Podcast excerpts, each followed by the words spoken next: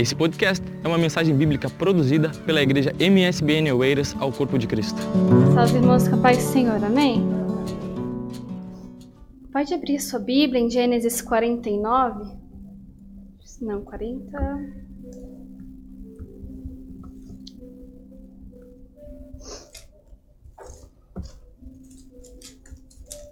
Quarenta e cinco, desculpa.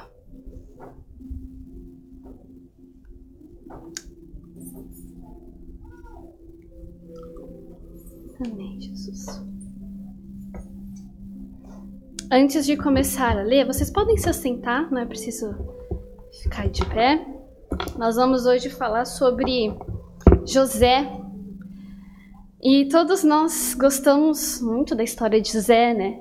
Porque a ideia de da gente dormir escravo e acordar governador agrada a muita gente. Todos nós queremos, imagina a gente dormir trabalhador como, é, como a gente está agora, e amanhã todos nós acordarmos governadores de Portugal, sei lá, de um outro país, assim, do dia para o outro. A gente gosta disso, isso dá para a gente esperança, isso faz a gente acreditar mais no poder do nosso Deus, e isso é muito bom. Só que José, ele foi um homem diferente. E eu acho que muitas das vezes, em vez de a gente ficar, não, José, ele foi de um escravo para governador. Vamos analisar um pouco o caráter desse homem e o que fez com que ele se tornasse, de fato, de, de um escravo para um governador. E vamos ler então a partir do capítulo 45, porque para mim, da história de José inteira, esse capítulo é onde mais destaca para mim o seu caráter e o que realmente estava no seu coração, que é como que a maneira que ele trata as pessoas que o traíram, que o traiu. E nós vamos falar hoje sobre pessoas. Pessoas, e analisar um pouco como José tratou as pessoas que o traiu e ver se a gente consegue trazer um pouco para os dias de hoje. Acredito que todos saibam da história de José, mas se não, é bom a gente resumir. José ele foi o filho de Jacó, né? Jacó ele teve doze filhos e José também de Raquel. E José era o filho preferido de Jacó. A Bíblia não esconde essa preferência que Jacó teve com, para com José. E isso fez com que os irmãos de José ficassem com ciúmes, ficassem com inveja, ficassem com ódio de José. E José até teve sonhos em que um dia é, os irmãos dele se curvariam diante dele. Quando ele conta esses sonhos para os irmãos, aí que eles ficam mais furiosos ainda e é, passam a planejar algo para acabar com a vida de, de, de, José. Eles falam assim: não, a gente tem que matar José. Porque a gente nunca vai se curvar diante dele. Ele acha que ele é quem? E aí eles vão, a gente sabe da história, José chega lá para ver se está tudo bem onde eles estavam, e eles vão e colocam José num poço. E quando passam os, uh, algumas pessoas que estavam vendendo, alguns mercadores, eles vão lá e vendem o próprio irmão. Vendem o próprio irmão por causa de ódio, por causa de inveja. Uma traição muito grande dentro da própria família. E aí José, sabe, ele vai, vai para o Egito, vai para a casa de Potifar, onde Deus o abençoa, e ele prospera a casa de Potifar através da vida de José. José é uma bênção por onde ele passa, ele é tentado, a esposa de Potifar vai e, e, quer se deitar com ele. Ele diz: Não, eu não posso fazer isso contra o meu Deus e nem contra o meu Senhor. Eu não vou fazer isso. Ele vai, pronto, é preso por causa disso, porque a mulher de Potifar vai e diz: Não, ele tentou ficar comigo. Aí ele vai preso e na prisão Deus também prospera José. Na prisão ele também é, consegue se destacar. E aí o que acontece? Ele é, ele vai e revela dois sonhos que as, os, alguns prisioneiros tiveram na prisão, vai para o palácio e vira governador, sim, da noite para o dia. E agora, é, no capítulo 45, a gente vai ver o reencontro de José com seus irmãos que fizeram tanto mal para ele. A gente vai ver o reencontro de José e os seus irmãos que o venderam e os seus irmãos que o traíram e que ainda inventaram uma história de que José morreu para o pai E vamos ver então esse reencontro. É nisso que eu quero focar hoje, é nesse reencontro. 45, então, a partir do versículo 1. Que diz assim: Então José não se podia conter diante de todos os que estavam com ele e clamou: Fazei sair daqui, fazei sair daqui a todo homem, e ninguém ficou com ele. Quando José se deu a conhecer a seus irmãos. E levantou a sua voz com choro, de maneira que os egípcios o ouviam, e a casa de Faraó o ouviu. E disse José a seus irmãos: Eu sou José. Vive ainda meu pai? E os seus irmãos não lhe puderam responder, porque estavam pasmados diante da sua face. E disse José aos seus irmãos: Peço-vos, chegai-vos a mim. E chegaram-se. Então disse ele: Eu sou José, vosso irmão, que vendestes para o Egito. Agora, pois, não vos entristeçais, nem vos peça aos vossos olhos por me haverdes vendido para cá, porque para a conservação da vida Deus me enviou adiante de vós. Porque já houve dois anos de fome no meio da terra, e ainda restam cinco anos em que não haverá lavoura nem cega pelo que Deus me enviou adiante de vós para conservar vossa sucessão na terra e para guardar-vos em vida por um grande livramento. Assim não fostes vós que me enviastes para cá, senão Deus, quem me tem posto por pai de Faraó e por senhor de toda a sua casa e como regente em toda a terra do Egito. Só até aqui. Eu quero destacar de novo o versículo 5 na versão que eu tenho aqui, que José fala para eles assim: agora não fiquem tristes e nem aborrecidos com vocês mesmos por terem me vendido a fim de ser trazido para cá. Foi para salvar vidas que Deus me enviou à frente de vocês. Olha a maturidade desse homem. Olha a maturidade desse homem. E a gente tem notado que hoje em dia todo mundo fica muito estressado por causa de pouca coisa tudo já é motivo de matar alguém, tudo já é motivo de se entristecer com alguém, de guardar rancor, de guardar é, sentimentos ruins para com uma pessoa, coisas talvez menores do que uma traição e do que ser vendido. E a gente precisa assim se espelhar na história desses grandes homens de Deus e também na história de Jesus para que a gente possa nos transformar. Afinal, não é esse o tema do nosso ano? Transformar a nossa vida. E isso também envolve transformar a maneira de que a gente trata as pessoas que nos fazem mal. Isso também envolve transformar a nossa maneira de tratar as pessoas que nos traem, dia após dia. Primeira coisa que José diz para os seus irmãos é: não fiquem tristes nem aborrecidos. José não queria em nenhum momento a vingança. O que é a vingança? É quando a gente quer que a outra pessoa que nos fez mal sofra aquilo que a gente sofreu ou pior, para ela sentir na pele. Isso é vingança. Mas o que José disse? José disse: Não fiquem tristes e nem aborrecidos. Eu não quero tristeza para vocês. Porque eu passei por tristeza e eu sei o quanto isso é ruim. Eu não quero que vocês fiquem aborrecidos porque eu passei por profunda aflição e eu sei o quanto isso é ruim. Eu não quero. E o que a gente mais quer hoje, às vezes, é ver quem nos machucou tristes, sofrendo, para dizer: olha aí. Ainda coloca Deus no meio, é Deus tratando. Deus ele sabe a maneira que ele tem que tratar com cada pessoa. E não cabe a nós, não cabe a nós desejar a tristeza para ninguém como forma de é, punição ou como forma das pessoas aprenderem. Porque não é a gente que ensina, quem ensina é Deus que ensina as coisas da, da, da, vida e como as pessoas têm que agir no momento e dar as punições certas e dar os castigos certos, é Deus. E José entendeu isso. E aí a gente começa a entender por que é tão difícil nos dias de hoje alguém dormir escravo e acordar governador. Por quê? Porque as pessoas não estão agindo como José agiria. Talvez se a gente se espelhasse mais no caráter de José e, na, e como ele tratou os seus inimigos, os seus traidores, no caráter dele, quem sabe?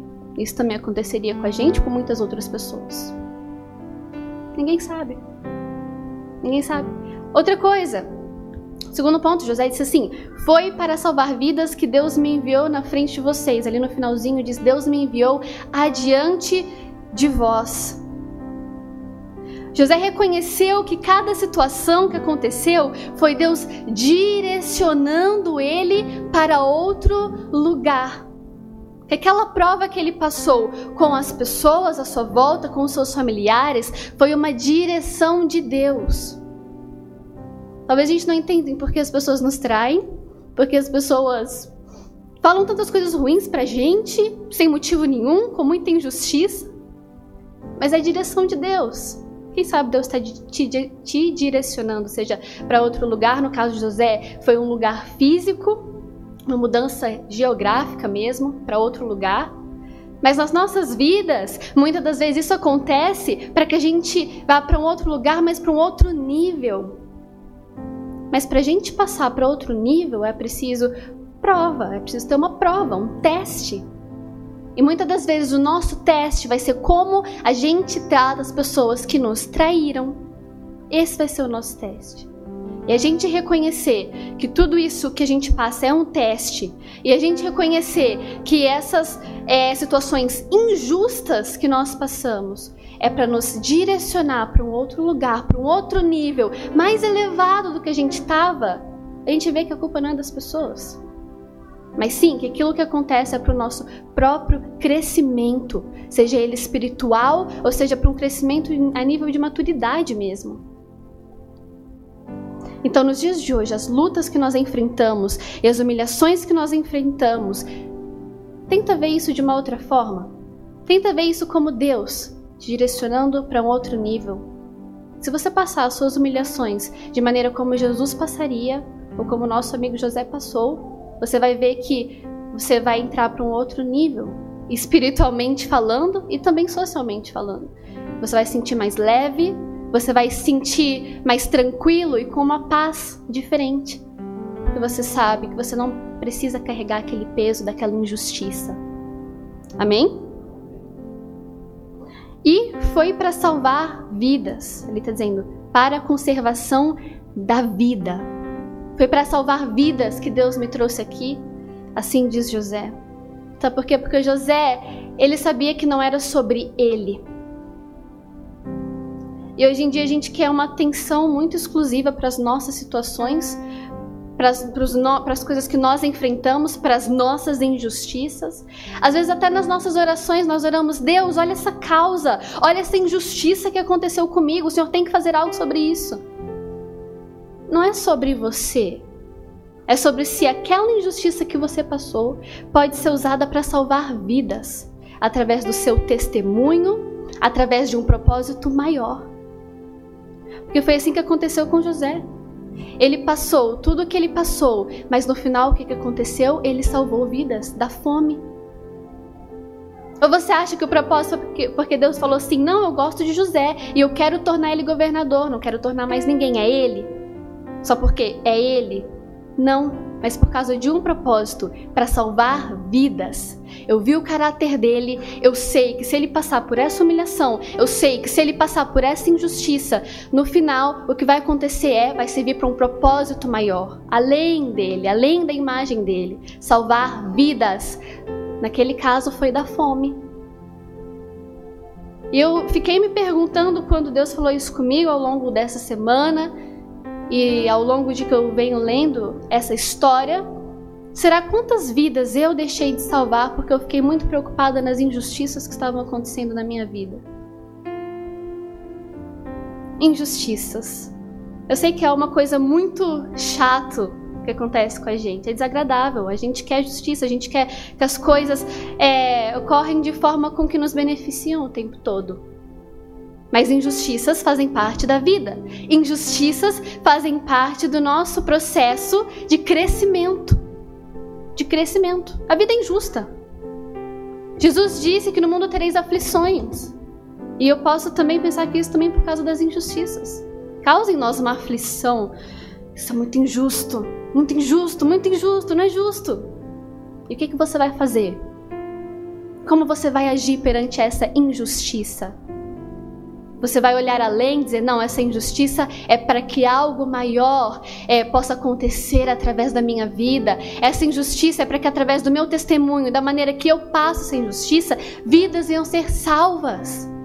Porque pessoas, o que a gente cantou no início? Todos necessitam de perdão e compaixão. Como que a gente vai dar compaixão para as pessoas? Como que a gente vai se colocar no lugar dos outros se a gente vê tudo como uma injustiça? As pessoas precisam de ajuda. Pessoas, sabe por quê? Porque a nossa luta não é contra as pessoas. Não é. A nossa luta ela é contra principados e potestades e hostes malignas, porque a gente sabe que o diabo também usa pessoas da mesma maneira que Deus usa as pessoas. Mas aí a nossa luta vai ser contra aquela pessoa? Não. Não, porque aquela pessoa também está sendo usada, talvez. Não sabemos. Mas não, a gente prefere lutar contra a pessoa do que enfrentar o diabo. E eu oro para que nossas orações sejam sempre constantemente em luta contra o pecado e não contra as pessoas. Eu li uma frase ontem até que diz assim: não lute contra pecadores, lute contra o pecado e principalmente o seu. O seu. Porque quando Deus criou a terra e os seres humanos, ele disse que nós teríamos domínio sobre os animais e sobre a terra, mas não sobre outros seres humanos. Não temos domínio sobre ninguém. Por quê? Por causa do livre-arbítrio e por causa que é melhor se cada um cuidar do seu próprio pecado. Porque o que está acontecendo hoje em dia é que muitas pessoas querem cuidar do pecado dos outros, talvez com boa intenção até. Mas seria muito melhor se cada um olhasse para o seu próprio pecado e cuidasse e zelasse para que a gente não seja tentado. Nós. Porque talvez enquanto você está olhando o pecado do outro, a injustiça que o outro fez, entra no sentimento no seu coração de inveja, de rancor, de angústia, e isso é pecado. Tudo porque você está tentando cuidar do pecado do outro. Então, eu creio que o que Deus está querendo dizer para gente, para mim, para você nessa noite é: fique em paz, fique leve com as coisas que acontecem à sua volta. Por mais que às vezes, sim, nós não somos de ferro, nós temos sentimentos e nós não gostamos das injustiças que fazem conosco, mas dentro do nosso coração, nós temos que sempre, sempre pensar como Jesus agiria, como que José agiu mesmo. Não, é para um propósito maior, é para um propósito maior, é para um propósito maior. Maior. Porque há todo o mundo espiritual e as coisas que acontecem nesse mundo terreno, terreno, sentimentos ruins que acontecem nesse mundo, tudo, tudo, tudo afeta o mundo espiritual. Tudo. Não se esqueça que há uma guerra acontecendo onde a gente não consegue ver. E os sentimentos ruins que a gente gera no nosso coração afetam muito essa guerra. Afeta muito. E José entendeu isso. Ele cuidava mais da sua vida espiritual do que a vida espiritual dos outros. Ele lutava contra as suas tentações muito bem. A gente vê isso na história lá de Potifar, quando a mulher quis se deitar com ele, traiu seu marido, ele disse: "Não. Eu não posso fazer isso contra o meu Senhor, eu vou cuidar do meu, das minhas tentações." Porque eu tenho a certeza que se José ficasse muito cabisbaixo com aquilo que seus irmãos fizeram para ele e ficasse toda hora se lamentando, se deprimindo com aquela situação, isso ia gerar nele uma fraqueza muito grande, nessa hora ele não ia conseguir resistir. Que ele ia achar nisso uma saída para a angústia que ele estava sentindo. Mas não. Ele diz: a única saída que eu preciso é o meu Senhor. É confiar nos propósitos do Senhor. Uma total confiança nele. E aí sim eu vou conseguir cuidar da minha vida espiritual e não ser tentados. Sabe o que eu vejo aqui? Que quando a gente tenta cuidar muito da vida espiritual dos outros, nós mesmos somos tentados. Nos e nos enfraquecemos porque não estamos alimentando a nossa própria vida espiritual e caímos. E caímos.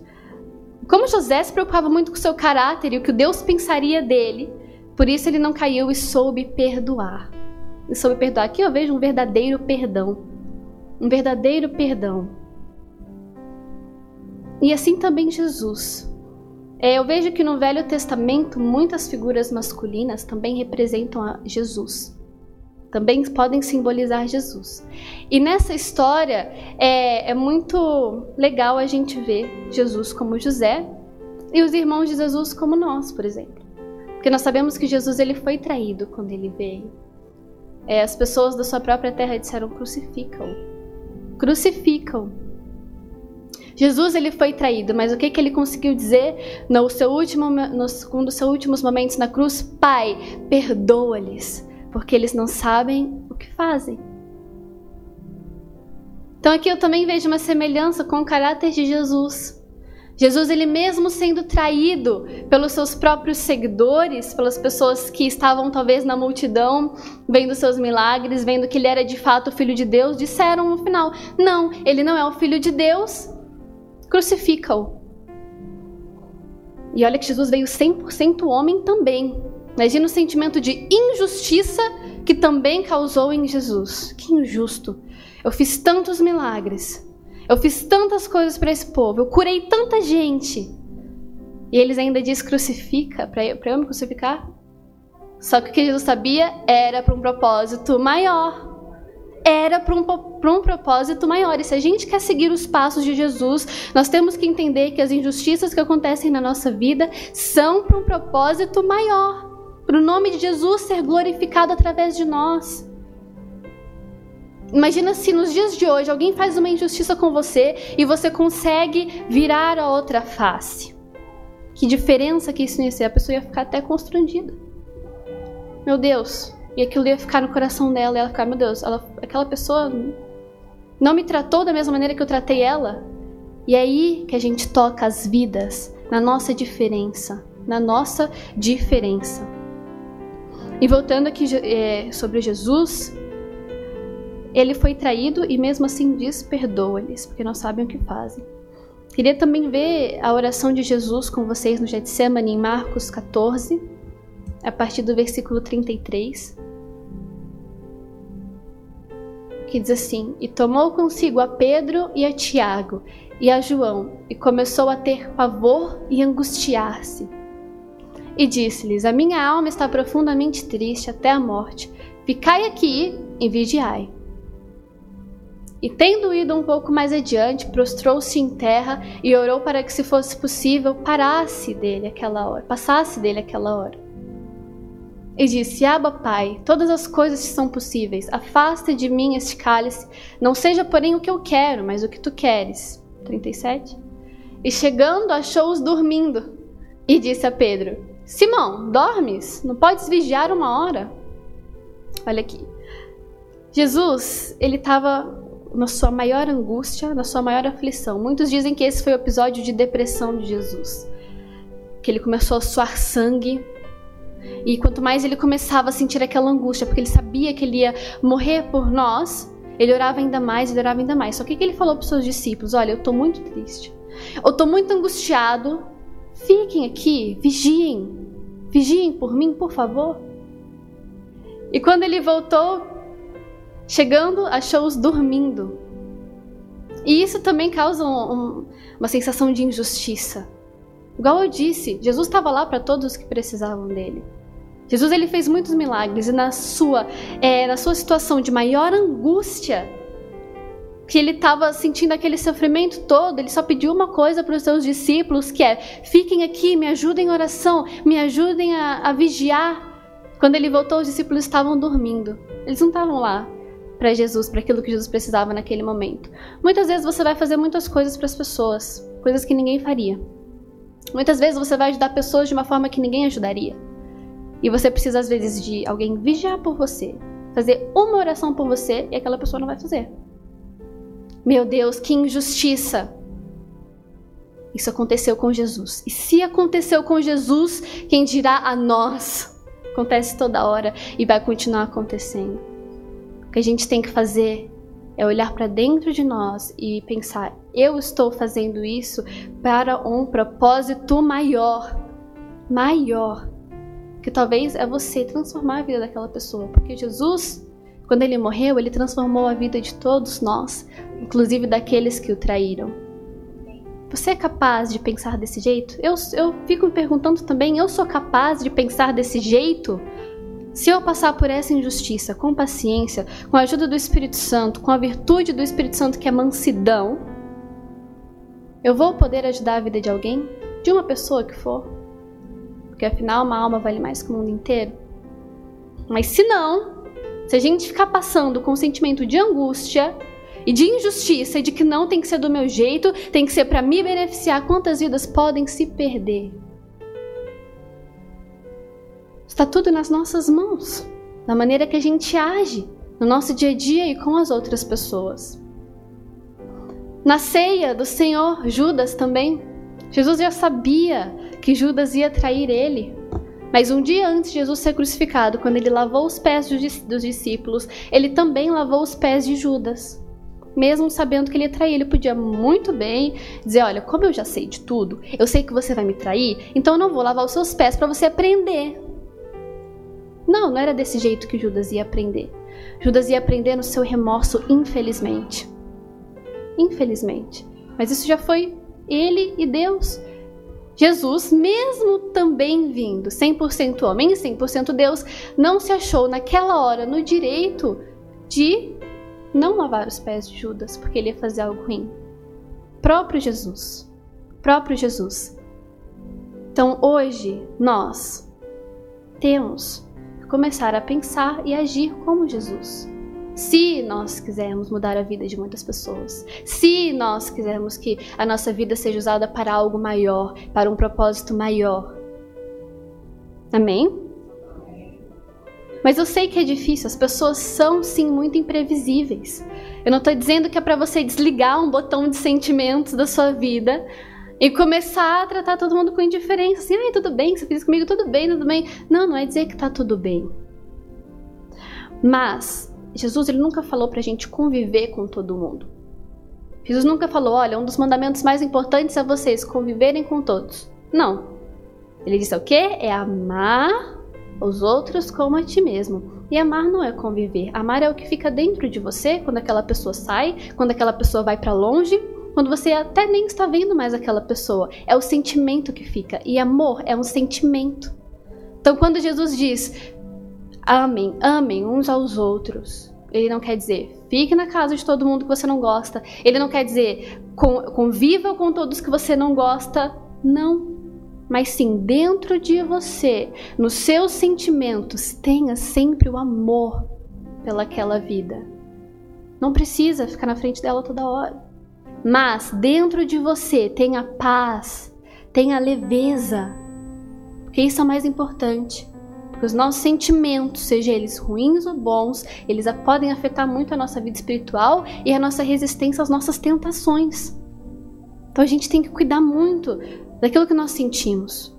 E a injustiça, ela pode trazer muitos sentimentos ruins, muitos. Então não deixe que o seu sentimento seja uma brecha para o inimigo entrar e te usar para que vidas possam vir a se perder por causa da sua falta de controle, por causa do jeito que você se estoura com as pessoas. Isso é algo que a gente tem que guerrear contra dia após dia. Eu sei, eu também. E um dia eu vi uma analogia muito interessante sobre pessoas. Que diz assim: assim como se a gente quiser encontrar um ouro ou uma pedra preciosa nas minas e debaixo da terra, a gente tem que cavar bastante. A gente tem que cavar em meio à sujeira, em meio a coisas podres, em meio à terra para a gente achar um pedacinho de ouro ou algo, ou uma pedra preciosa. Precisa de esforço. E um dia eu vi uma analogia que assim também são as pessoas. Às vezes, a primeiro instante, você vai ver só terra, só sujeira. Nossa, a pessoa é uma pessoa muito ruim. Essa pessoa é muito. Não, mas se você ter paciência, cavar, é, além da sujeira, além dos traumas que a pessoa tem, além daquilo que a pessoa já passou, você vai achar algo de bom. Você vai achar. Porque todos nós temos algo de bom. Todos nós. Não há um ser humano que seja tão ruim que, tenha, que não tenha algo de bom. Também não há alguém tão bom que não tenha algo de ruim. E assim somos nós, assim são as pessoas, assim é você, assim sou eu. Então, por que, que a gente fica tentando lutar ainda contra as pessoas e contra as injustiças que elas fazem contra nós. A paciência é uma virtude do fruto do Espírito que eu acho que é uma das mais difíceis da gente desenvolver.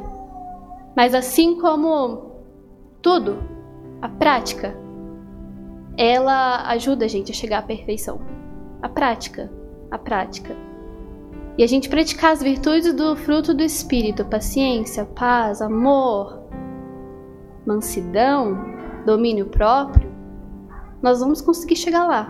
Nós vamos sim, basta a gente querer, com a ajuda do Espírito Santo em nossas vidas. Não se esqueça que a nossa mente deve ser dominada pelo Espírito Santo e não pela nossa carne. A nossa carne quer sair matando todo mundo. É verdade. A nossa carne quer justiça. A nossa carne quer que as coisas é, funcionam para nos beneficiar. Mas o Espírito, quando a gente é controlado pelo Espírito Santo, a gente foca não em nós, mas no reino, para aquilo ser usado para um propósito maior. Maior.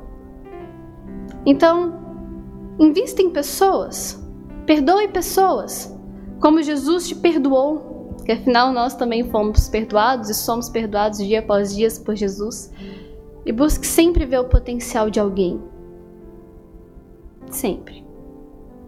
De novo, não estou dizendo para você ser um bobo e deixar ser levado pelas coisas ruins das pessoas ou deixar as pessoas te usarem. Mas eu tenho certeza que com o discernimento do Espírito Santo, o Espírito Santo vai te guiar.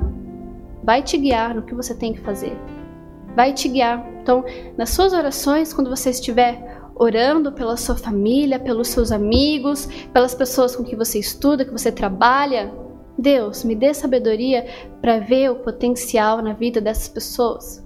Também me dê discernimento para saber até onde eu posso ir com aquela pessoa, para eu também não me ferir tentando fazer o bem. Eu tenho a certeza, a certeza que Jesus vai te ajudar. Basta a gente fazer mais essas orações. Amém? Se coloque de pé. Vamos colocar de pé. Eu sei que é algo um pouco, talvez desagradável de ouvir, mas é preciso. É preciso, porque como eu disse, isso tem muito poder. A maneira com que nós tratamos, principalmente as pessoas que nos traem, tem muito poder, porque revela muito o nosso caráter. A maneira que nós agimos é, nos nossos impulsos revela também muito sobre o nosso caráter. Se a gente age por impulso ou se a gente deixa primeiro passar e depois vai, conversa com aquela pessoa. Então hoje a minha oração, eu quero compartilhar com os irmãos, é que nós juntos, nós juntos venhamos ser ao máximo que a gente conseguir, como Jesus foi, a gente consegue. Jesus disse: Se eu venci o mundo, vocês também conseguem vencer. E também como nosso irmão José foi. Que Deus quer usar cada um de nós para um propósito maior para um propósito muito maior além do nosso próprio ego e além das nossas próprias vontades. Esse podcast foi uma mensagem bíblica produzida pela igreja MSBN Oeiras. Siga-nos nas nossas redes sociais, Facebook e Instagram. Subscreva o nosso podcast e também o canal no YouTube. Saiba mais em msbnportugal.com